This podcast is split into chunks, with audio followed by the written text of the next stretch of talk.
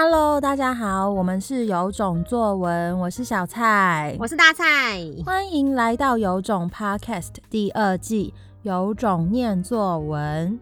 从今天起到不知道哪一天止，我们要念作文给你听。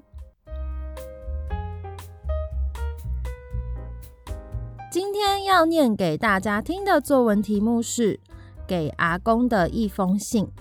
亲爱的阿公，您是我最最最想感谢的人。您是我遇过最善良也最勤劳，会帮助任何人的人。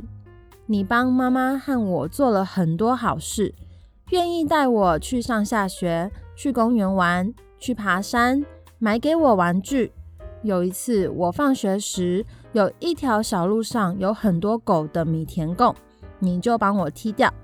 当时我很感动，很感谢你的是，你跟阿嬷常常上来看我们。希望你永远都是我的阿公。某某敬上。以上就是今天的作文，有种听的你猜猜看，写这篇作文的学生是几年级的学生吧？我们来请大蔡老师揭晓哦。OK，这篇文章呢是高年级的学生写的，应该是啊，因为我们其实不知道他几年级，他线上课学生，然后没有他的资料，并没有想到他几年级，只知道他好像要升国中。那这篇文章其实是我们上长腿叔叔这个国给国小生的课的时候，我们要练习就是写写信表达自己的情感，然后他就写了给他的阿公。我觉得有时候写作也可以来传达你的情意啊。那不管你的文字是真的还是假的，至少可以看到你某一个方向，你知道帮助人是正向的，然后你想要感谢别人。可是有的人他想要写一封信，他可能是要骂别人、怪别人，就可以得知他怎样抒发情感是他习惯的惯性的方式。然后很可爱，是希望你永远都是我的阿公。我觉得有时候在写的时候还是可以读到一些童心诶，大家不觉得吗？好啦，那我们以大考中心对于学生写作来关注重点，就立意取材的话。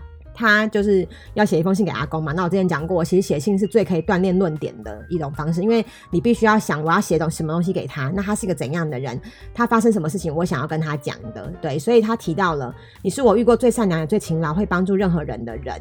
然后你帮我做很多事，带我去玩，然后还有就是，嗯，有一条路上有很多狗的米田共，你帮我提掉，当时我很感动。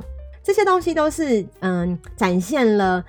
阿公跟他的关系，然后他的亲情，他用这些具体的例子，所以其实当然写一封信，他利益取材一定很很明确，他论点也很明确，就是要写给阿公。这个标准来看的话，这篇文章就是紧扣题目。那这个学生是新生，所以他每一次都蛮愿意去书写练习的，所以我看到他是能够去。善用这些不同的词汇，然后讲出自己的情感，看起来是一个至少他的用字遣词都表达的蛮流畅的。那如果说他是高年级要进阶到未来的国中世界的话，可能就会有一些词汇问他说。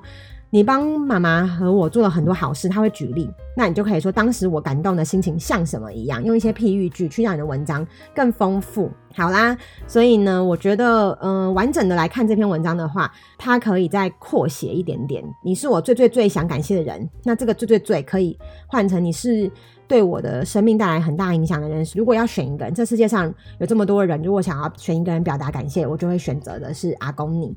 你把一句话换一个方式讲，讲比较长。对，就像有的人上次有个学生说，细节控是他的代名词，那我们可能会说，如果打开 Google 搜寻“细节控”这三个字，一定会先搜到我的名字，就是夸饰啊，然后又又有点趣味，类似这样的写法，让你的文字换一个角度去呈现。好，所以以上就是我们这一集的有种念作文，我们下集见。我们每天早上六点半都会更新一集有种念作文，喜欢的话要订阅我们哦。